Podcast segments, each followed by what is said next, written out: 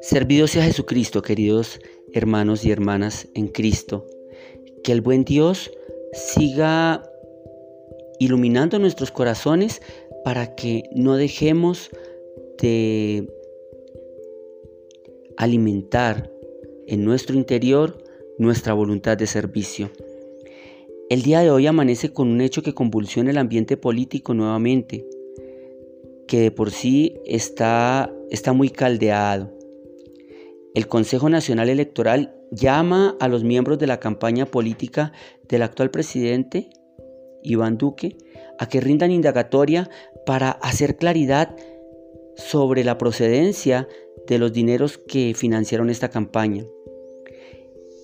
Y junto con ello pues prosiguen los procesos judiciales hacia el expresidente Álvaro Uribe y su abogado Diego Cadena, en medio de una serie de hechos que escandalizan la actuación de estos personajes, pero que ponen a los actores de la política nacional en posiciones de avanzada, tomando partido de las circunstancias.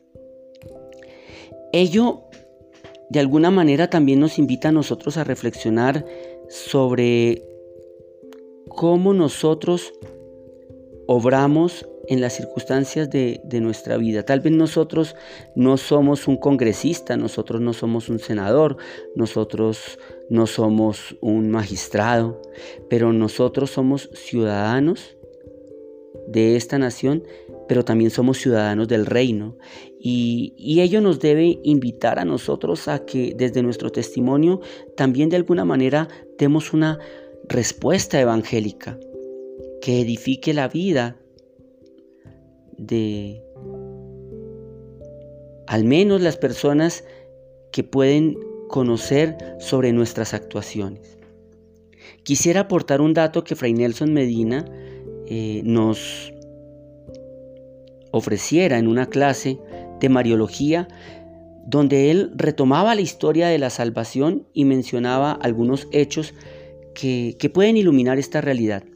Él hablaba en algún momento de su charla sobre el rey Salomón y sobre la sabiduría que caracterizaba a este personaje. Esa sabiduría era una sabiduría del mundo.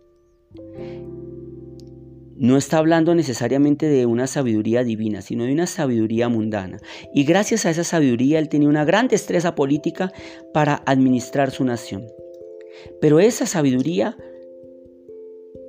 hacía que él cayera en dos grandes errores que costaron la estabilidad del reino. En primer lugar, él ferió su conciencia haciendo alianzas con otros pueblos y él empezó también a permitir que se diera idolatría en el pueblo, porque él empezó a adquirir concubinas que profesaban otra fe y él fue haciéndose a la fe de esas concubinas. Fíjense cómo eh, la intriga y el interés por, por una codicia de pronto de, de, tener el dominio puede hacer que la conciencia también se vaya feriando. Pero otro hecho es que él forma a su hijo Roboam en, en esa codicia. Roboam era un hijo consentido de él, que quería seguir llevando el ritmo de vida que mantenía su padre. Y bueno, esa situación genera también que haya una oposición que quiera de una forma violenta adquirir el poder. Y, se dan en este personaje Jeroboam un movimiento de oposición a Roboam.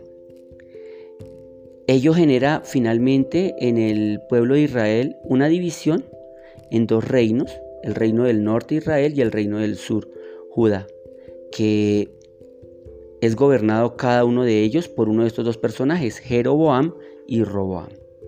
Y bueno, se empieza a dar una serie de hechos en la vida histórica del pueblo de Israel que pues no son materia de esta reflexión, pero el pueblo termina reconociendo que cuando fue alejando su corazón de Dios, se fue distanciando de su voluntad y también fue percibiendo las consecuencias.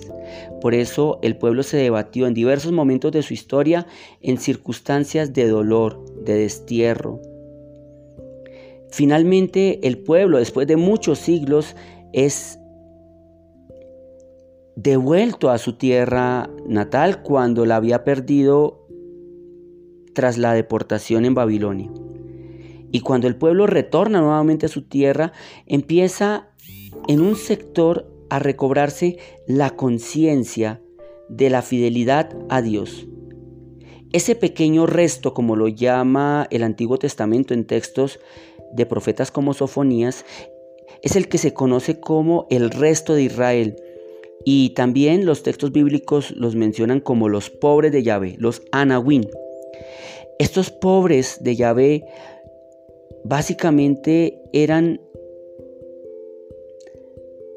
personas, pequeñas comunidades que tenían una gran conciencia primero de, una radical desconfianza en los poderes de este mundo. También una radicalidad en su desconfianza a sí mismos.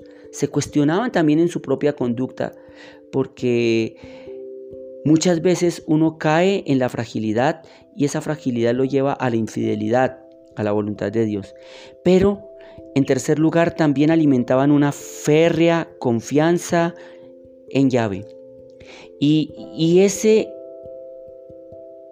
pueblo, ese resto, esos Anahuín, son eh, los que potentan una espiritualidad que conecta el Antiguo Testamento con las promesas del Mesías que se hacen vida en Jesús y que se comunican a la primera comunidad cristiana.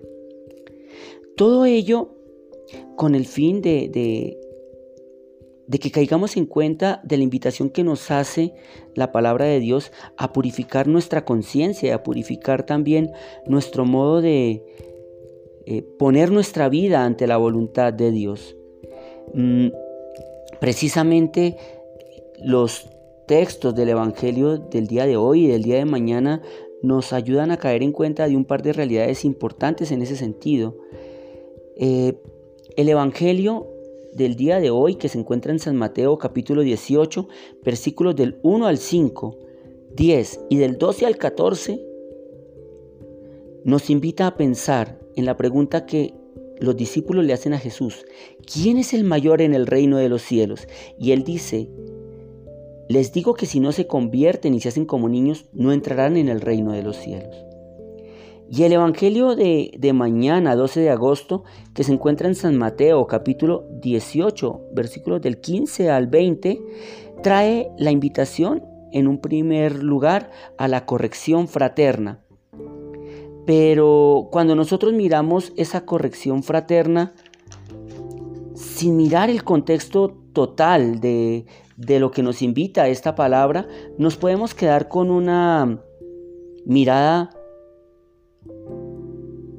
férreamente moralista que nos limita el, ahondar en la gran riqueza de esta invitación. Por ello también me remití al Evangelio de hoy, hacernos como niños. Un niño corre confiadamente en los brazos de su Padre. Pero al mismo tiempo también la, invitación a edificar la vida de otros, que en resumidas cuentas es la invitación que se nos hace con la corrección fraterna, es también una invitación a extender el reino de los cielos a otros esta realidad del reino de los cielos es una realidad expansiva que se abre para muchos. Y Dios quiere que esa realidad del reino se abra a todos los hombres. Y obviamente ellos necesitan una disposición de corazón. Pero nosotros debemos propiciar que las personas quieran eh, acercarse a esa realidad del reino. Nosotros debemos contagiar del gozo del reino a otros. Nosotros hemos caído muchas veces en una mentalidad del descarte, donde nos cuesta trabajo abrirnos, animarnos los unos a los otros para crecer en el camino del encuentro con Dios. Y todos están en posibilidad de cambiar. San Agustín en un sermón decía que en el campo el trigo es trigo y la cizaña es cizaña, pero en la iglesia La idea es que el que crece como trigo, pues siga creciendo como trigo y pueda dar mucho fruto, pero el que crece como cizaña finalmente pueda convertirse en trigo. Si no nos animamos unos a otros a crecer en la santidad, eh, estamos nosotros eh, negando lo que la palabra de Dios del día de mañana también nos afirma, cuando toma unas palabras que también Jesús en otro aparte del Evangelio se las dice a Pedro cuando lo confirma como cabeza de la iglesia, cuando le dice, lo que atéis en la tierra quedará atado en el cielo y lo que desatéis en la tierra quedará desatado en el cielo. En este Evangelio de mañana también utiliza estas palabras. Por ese motivo que nosotros, a través de nuestro testimonio de servicio contagioso, llevemos a otros a que quieran acercarse también a la realidad del reino. Por lo menos humanamente, que sean personas que quieran ser correctas y honestas en su obrar. Oremos por esas realidades de muerte y conciencia corrupta que nos indignan y preocupémonos por alentarnos unos a otros, edificándonos con nuestro testimonio. Esa es la verdadera forma de cambiar la política si es que pretendemos hacerlo, dando un testimonio de vida íntegro que se vuelva lección para la sociedad. También pensaba en algo. Cada situación tiene un modo de responder a la altura de las circunstancias. Unas veces habrá que denunciar, otras hay que corregir, otras hay que animar, en otras hay que ser humilde y aprender. En fin, hemos de aprender a reconocer a la luz del Espíritu Santo el modo correcto de obrar, pero cuando lo hagamos, que sea de un modo tal que no se desedifique la comunidad, que no se busque hundir a un individuo y que la fuerza vencedora de la verdad respalde la autoridad moral de nuestras acciones para la edificación de muchos. Dios los bendiga y que ojalá nuestro testimonio de servicio ayude a muchos otros a construir el reino de Dios aquí en la tierra. Muchas bendiciones.